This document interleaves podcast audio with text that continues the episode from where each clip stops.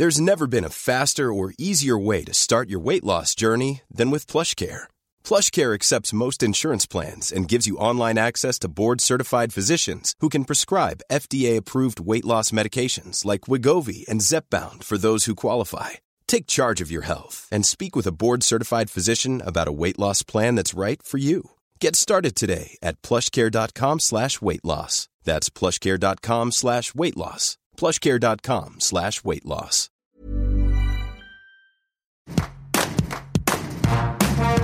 Bonjour, c'est Anne-Laetitia Béraud. Vous écoutez Tout s'explique, le podcast consacré à la sexualité et la société. Et dans cet épisode, on s'intéresse à la vasectomie. Pourquoi procéder à cette stérilisation? Comment ça se passe? À quel prix? Est-ce que ça fait mal? On en parle avec Samuel Clos, 27 ans, ancien étudiant en médecine, marié, père d'un enfant. Et quand débute notre échange, je demande à Samuel s'il se reconnaît dans la figure de l'influenceur sur les réseaux avec ses 170 000 abonnés sur Instagram. J'ai été père au foyer pendant trois ans et effectivement j'ai lancé une activité donc sur les réseaux. On peut dire influenceur, créateur de contenu. Moi tout me va. Euh, tant qu'on me dit euh, des choses gentilles, ça me va. J'ai commencé à partager mon quotidien de père au foyer justement sur les réseaux. Et aujourd'hui, bah, je suis aussi maintenant auteur puisque j'ai mon livre qui est sorti et euh, qui parle de toute cette expérience là justement. On rappelle le titre de ce livre, Père au foyer, comment la parentalité positive a changé ma vie, aux éditions Hachette Pratique. Et vous êtes en couple et papa. Je suis en couple depuis euh, mes 15 ans avec euh, ma femme Léa. On a fait un choix un peu particulier puisqu'on a fait le choix d'avoir qu'un seul enfant. Donc ce sera mon seul enfant de toute ma vie. Je suis ton père. La vasectomie, concrètement, c'est quoi? C'est une méthode de contraception définitive donc on peut l'apparenter à la stérilisation, puisque en fait c'est une méthode qui va consister à ligaturer les canaux déférents. Alors pour ceux qui n'ont pas fait d'anatomie du testicule, le canal déférent, donc il y en a deux hein, qui part de chaque testicule, c'est ce qui amène les spermatozoïdes dans euh, en gros euh, le reste des tuyaux qui va se mélanger avec euh, plein d'autres choses pour donner l'éjaculat, donc ce qui sort du pénis lors de l'éjaculation. Et donc cette opération, elle fait que dans l'éjaculat, une fois l'opération faite, il n'y a plus de spermatozoïdes et donc on ne peut plus procréer tout simplement.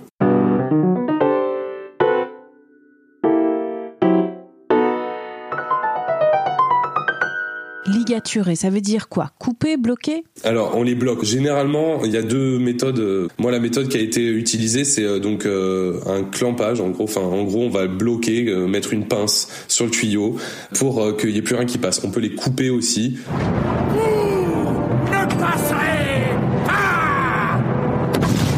Se passe-t-il pour les spermatozoïdes qui sont enfermés dans vos testicules? Est-ce que, à force d'être produits sans être évacués, ils vont faire exploser vos bourses. Mes testicules n'explosent pas, je vous rassure.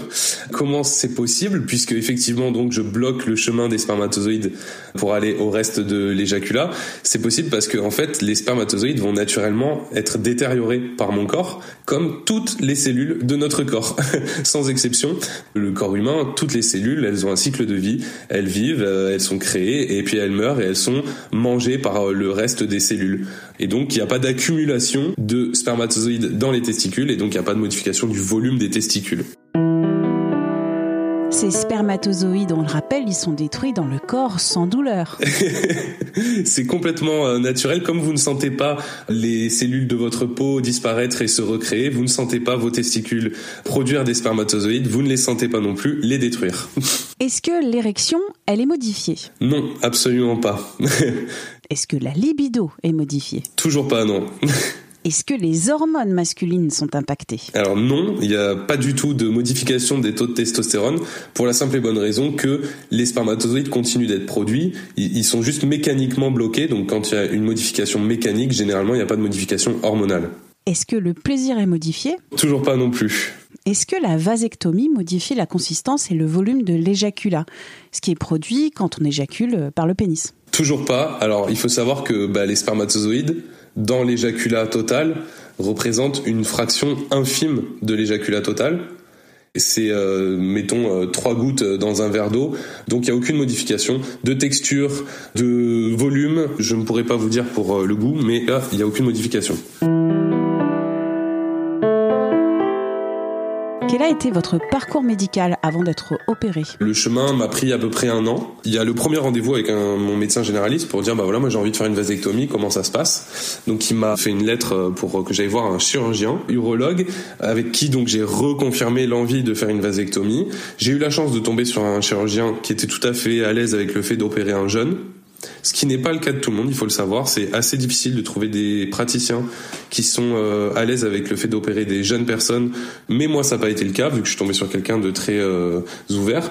Et donc là, entame un processus de réflexion légale de trois mois, si je dis pas de bêtises, pendant lesquels on m'a donné beaucoup d'informations sur la vasectomie, et ensuite un deuxième rendez-vous avec ce chirurgien pour dire bah voilà est-ce que tu me confirmes ce choix-là? Donc moi j'ai dit bah oui je te confirme. Donc on a pris une date pour la chirurgie. Six mois plus tard j'avais mon rendez-vous. Il m'a dit ce qui serait bien c'est quand même que tu réfléchisses à la conservation de ton sperme dans un CECOS, ça s'appelle donc Centre d'études et de conservation des ovocytes et des spermatozoïdes. C'est aussi les centres qui s'occupent des problèmes euh, de fertilité. Ils peuvent aussi stocker du sperme pour vous au cas où si un jour je change d'avis et que j'ai besoin de spermatozoïdes pour euh, avoir un autre enfant. Ça coûte 40 euros l'année de les conserver. Je dis bon on va le faire. Donc il y a eu ce rendez-vous avant qui consiste un peu comme un don de, de, de sperme en fait il faut quand même aller dans une petite salle faire un, un recueillement, ce qui est pas hyper fun et pas hyper facile. Et donc ensuite, L'opération vient avec bien sûr avant prise de sang, rendez-vous anesthésiste. Il faut savoir que l'opération elle peut se faire soit en anesthésie locale, soit en anesthésie générale. Moi j'ai préféré l'anesthésie générale. Et les suites de votre opération? On sort de l'opération de la vasectomie, il y a une grosse augmentation du volume des bourses, de ce qui contient les testicules. C'est tout à fait normal. Il y a juste à surveiller que les points de suture euh, restent bien en place et finissent de cicatriser et euh, qu'il n'y ait pas d'hématome. Ce qui s'est très bien euh, passé pour moi. Et donc pendant 2-3 jours, on a un peu mal aux testicules puisque évidemment on va tirer sur les tuyaux qui partent des testicules, donc les canaux déférents. Puis après ça se résorbe mais très très bien. Et ensuite, pendant 3 mois, si je dis pas de bêtises, on doit se protéger parce que il peut rester des spermatozoïdes en amont des tuyaux et donc on peut toujours avoir des spermatozoïdes dans l'éjaculat pendant ce laps de temps. Pour confirmer qu'il n'y a bien plus aucun spermatozoïde dans l'éjaculat, on fait un recueillement, une analyse et à ce moment-là, on est confirmé comme vasectomie réussie avez fait le choix de procéder à une vasectomie, c'est-à-dire une stérilisation irréversible Après avoir eu un enfant, il y a plein de méthodes de contraception qui sont possibles pour éviter d'avoir d'autres enfants. Euh, le préservatif, euh, c'est quand même euh, un petit peu contraignant, même si c'est loin d'être aussi contraignant que la pilule pour mon épouse ou le stérilet. Donc j'ai dit, bah, c'est quoi l'option quand tu veux vraiment plus du tout avoir d'enfant? Et puis euh, la vasectomie est venue assez vite dans mes recherches et donc à ce moment-là, j'en ai parlé avec ma femme. C'est un choix qui s'est fait assez naturellement parce qu'elle a été tout à fait euh, open avec ça. En même temps, c'est mon corps, donc pour le coup, voilà.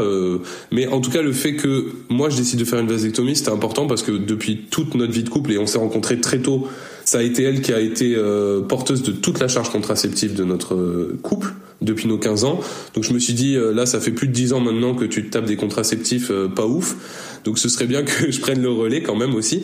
Et donc c'est aussi un choix de dire bah voilà maintenant euh, moi je fais ce choix parce que c'est hyper simple, qu'il n'y a aucune séquelle et que euh, ça permet à mon épouse aussi de plus avoir à prendre euh, des médicaments ou de d'avoir des méthodes de contraception physique qui sont assez contraignantes au quotidien quoi. Moi c'est une fois après c'est réglé. Depuis combien de temps avez-vous fait cette opération? Ça fait un an. Des regrets? Zéro regret. Mais c'est vrai que c'est une question qu'on nous pose souvent. Euh, comment tu fais pour être sûr de pas regretter? Et moi je dis souvent, mais quand t'as un enfant, euh, t'es pas sûr de pas regretter non plus. Hein. Donc euh, le raisonnement, il fonctionne dans les deux sens. On fait des choix dans la vie, on les assume, et moi je pense que je regretterai pas. Et si je regrette, je trouverai des solutions. Il a pas de souci. En France, le prix d'une vasectomie, c'est 1000 à 1500 euros.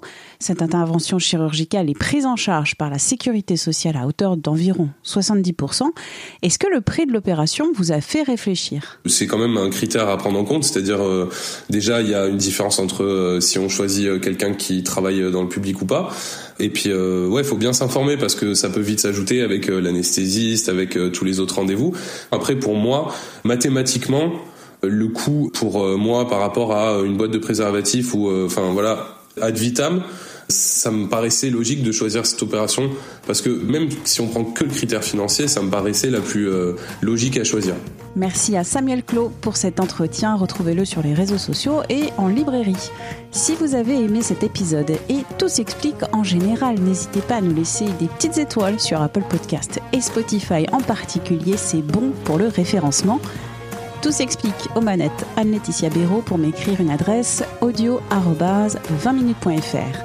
Et pour vous abonner à ce podcast, visez la page Les podcasts de 20 minutes sur votre plateforme ou appli d'écoute préférée. À très vite!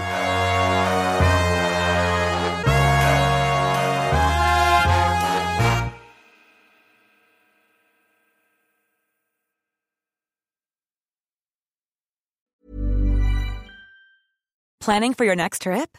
Elevate your travel style with Quince. Quince has all the jet setting essentials you'll want for your next getaway, like European linen, premium luggage options, buttery soft Italian leather bags, and so much more. And is all priced at 50 to 80% less than similar brands.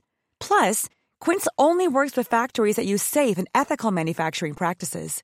Pack your bags with high-quality essentials you'll be wearing for vacations to come with Quince. Go to quince.com/pack for free shipping and 365-day returns.